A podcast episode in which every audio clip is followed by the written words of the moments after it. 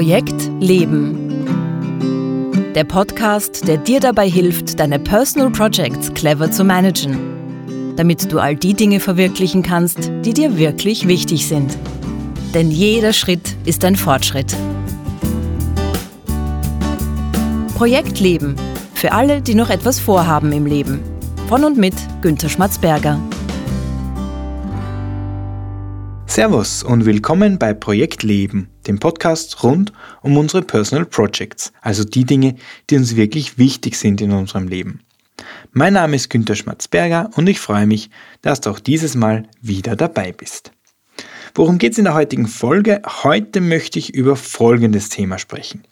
Also wenn du schon so viel Aufwand betreibst, in die Arbeit zu gehen und Woche für Woche dein Geld zu verdienen, weißt du dann auch ganz konkret, wofür du dieses Geld dann wieder ausgibst?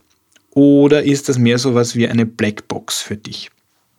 Also ich möchte heute über die privaten Finanzen und ganz konkret die privaten Ausgaben und Kosten sprechen und dir dabei erzählen, wie ich versuche, in diesem Bereich für mich selbst sowas wie Licht ins Dunkel zu bringen. Also, ich bin ja hauptberuflich Wirtschaftstrainer und meine Spezialität ist es, nicht Betriebswirten die wichtigsten Konzepte aus der Betriebswirtschaft, also so einfach und verständlich wie möglich zu erklären und beizubringen. Und das mache ich für große Unternehmen in Österreich, wie zum Beispiel für die Unica und den Merkurmarkt und Wüstenrot und Billa und der österreichischen Bundesforste. Jedenfalls ein Thema, das wir in jedem Seminar immer besprechen, das ist die Kostenrechnung.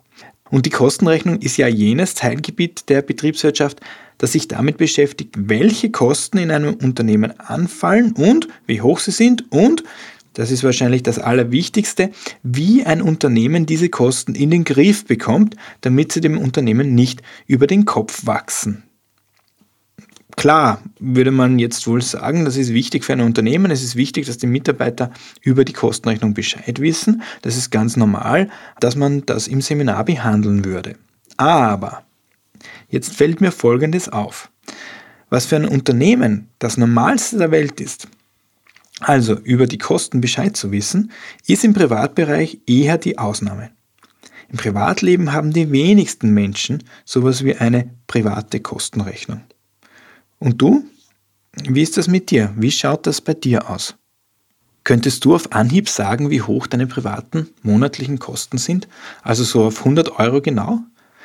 Könntest du deine drei Top-Kostenkategorien nennen, also die Sachen, für die du Monat für Monat am meisten Geld ausgibst?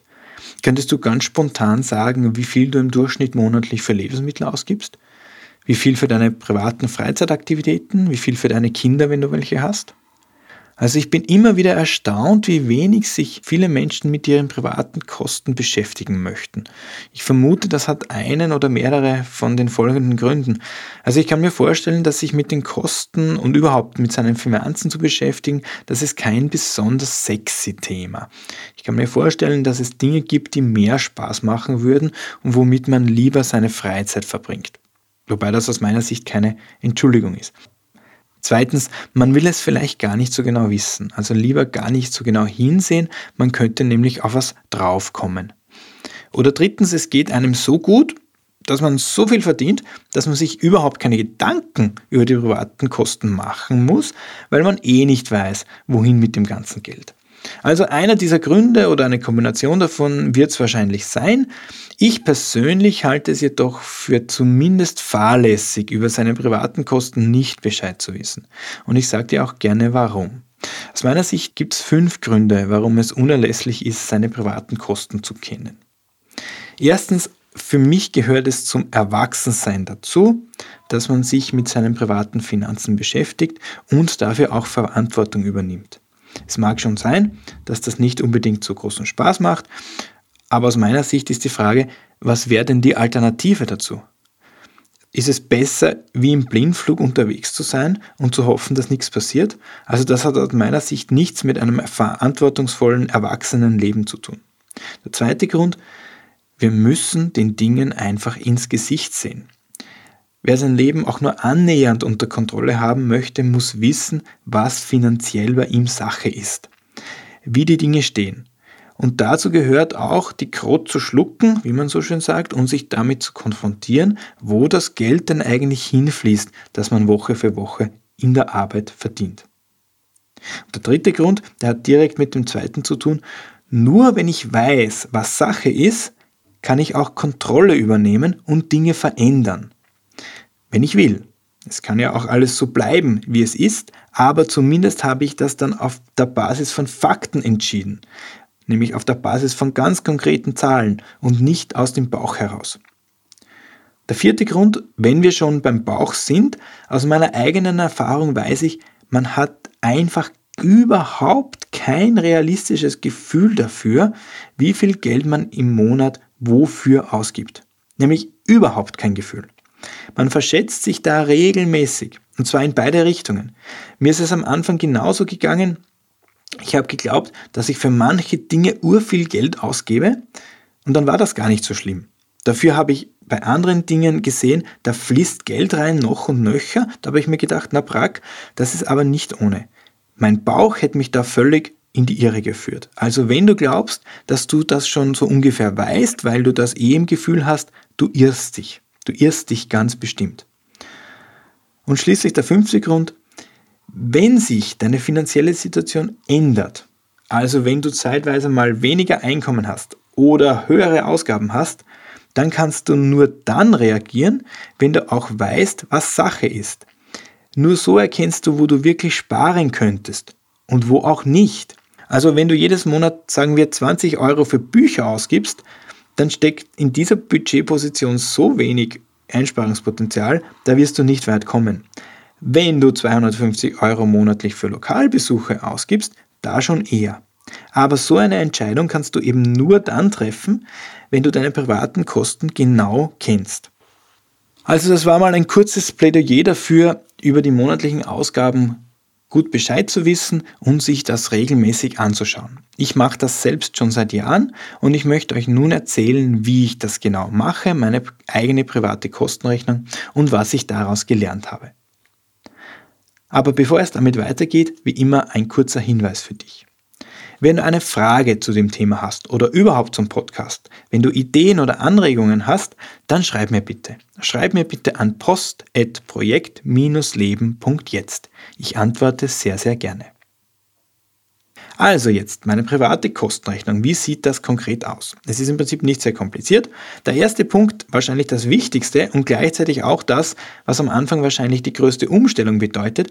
Ich sammle alle Rechnungen alle Rechnungen, die in unserem Haushalt anfallen. Sowohl die ganzen Kassenzetteln beim Supermarkt als auch alle Abbuchungen vom Bankkonto und auch sonst jede Gelegenheit, wo ich Geld ausgebe. Das erfasse ich alles. Das mag jetzt dem einen oder anderen ein bisschen pedantisch vorkommen, aber jede Buchhalterin und jeder Buchhalter weiß, ohne alle Belege vollständig gesammelt zu haben, bekommt man kein korrektes Bild über die Ausgaben. Also ohne diesen Schritt funktioniert das ganze System nicht.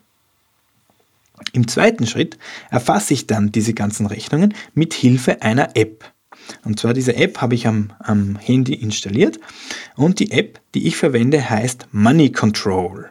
Aber da gibt es eine ganze Reihe anderer Apps, die genau das gleiche machen. Was macht Money Control? Ich kann mit Money Control meine Ausgaben tracken. Und zwar funktioniert das so, dass ich jede Rechnung erfassen kann und einer bestimmten Kostenkategorie zuordnen. Ich habe mir da 33 verschiedene Kostenkategorien angelegt in dieser App da gibt es natürlich so Klassiker wie Miete und Lebensmittel und Urlaub und Kinder und so weiter. Aber ich habe auch da ganz interessante Kategorien wie zum Beispiel unsere Fische, die in unserem Aquarium leben und eine Kategorie, die nennt sich Deppensteuer. Die beinhaltet alle Ausgaben, die einzig und allein meiner Dummheit geschuldet sind. Also da fällt zum Beispiel rein, wenn ich den Aufsperrdienst brauche, weil ich den Schlüssel innen in der Tür stecken habe lassen um jetzt ein Beispiel zu nehmen, das gar nicht so aus der Luft gegriffen ist. Ich brauche für das Erfassen und das Zuordnen jede Woche so circa 15 Minuten. Also das ist aus meiner Sicht ein durchaus überschaubarer Aufwand. Der dritte Schritt, das Erfassen und das Zuordnen ist natürlich nur ein Zwischenschritt. Wichtig ist das, was jetzt kommt, nämlich dass man sich am Ende jedes Monats dann auch wirklich ansieht, was da rausgekommen ist. Und da bietet Money Control wirklich eine Reihe von sehr guten automatischen Berichten, die man sich dann runterladen und ausdrucken kann. Ich bekomme auf diese Art und Weise Monat für Monat eine recht gute Übersicht darüber, wie viel ich ausgegeben habe, in welchen Kategorien und damit einen Überblick dafür, wo fließt mein Geld jedes Monat hinein.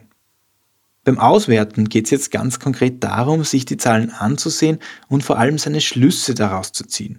Aus meiner Sicht ist es da gar nicht so entscheidend, wie hoch die einzelnen Positionen konkret sind, sondern vielmehr, wie sie sich entwickeln. Also Monat für Monat sich anzusehen, gibt es bestimmte Kostenkategorien, die immer weiter steigen. Warum steigen diese Kosten? Gibt es dafür einen plausiblen Grund oder passiert das quasi so nebenbei? Gibt es eine Kategorie, wo du überrascht bist, wie viel du dafür ausgibst. Oder umgekehrt, gibt es eine Kategorie, wo du gedacht hättest, du gibst viel mehr Geld dafür aus und wo du jetzt drauf kommst, das ist gar nicht so schlimm. Gibt es die eine oder andere Kostenkategorie, wo du in Zukunft weniger Geld ausgeben möchtest? Und wenn das so ist, wie viel weniger? Und wie willst du ganz konkret dafür sorgen, dass du weniger in Versuchung kommst, dafür Geld auszugeben? Und so weiter. Also diese Fragen sind aus meiner Sicht entscheidend beim Auswerten dieser Daten. Und am besten ist es natürlich, du machst diese Analyse gemeinsam mit deinem Partner oder deiner Partnerin, wenn du in einer Beziehung bist. Das heißt, dass ihr euch gemeinsam hinsetzt und einen Überblick über eure Kosten bekommt und dass ihr damit auch eure finanziellen Entscheidungen gemeinsam trefft. Mit dem Vorteil, dass ihr dann auch gemeinsam dahinter steht. Meine Frau und ich machen das regelmäßig und wir haben einmal im Monat unsere sogenannte Haushaltsfinanzbesprechung. Ich kann nur sagen, dass das wirklich toll ist, aber dazu möchte ich dann nächste Woche mehr erzählen, wo es um das Thema geht, Finanzen in der Partnerschaft. Also wie gesagt, ich brauche für den ganzen Spaß circa 15 Minuten pro Woche und nochmal circa eine Stunde pro Monat für die Analyse und die Besprechung der Ergebnisse mit meiner Frau. Ich halte das für eine wirklich gut investierte Zeit, weil ich dadurch jederzeit das Gefühl habe, Herr der Lage zu sein, was meine Finanzen betrifft und meine Kosten wirklich unter Kontrolle zu haben. Also es passiert nichts, von dem ich überrascht werden würde. Das ist für mich ein wirklich tolles Gefühl. Und zum Abschluss, vielleicht als Inspiration, noch ein paar Dinge, die ich aus meiner eigenen Kostenanalyse gelernt habe. Erstens, es gilt wie immer im Leben das Pareto-Prinzip. Es sind meistens eine Handvoll Kostenpositionen, die den Großteil der monatlichen Kosten ausmachen. Bei mir sind das zum Beispiel die zwei größten Kostenpositionen, das sind in meinem Fall die Miete und die Steuern, die ich zahlen muss. Diese beiden Kostenpositionen machen allein 30 Prozent meiner gesamten monatlichen Kosten aus.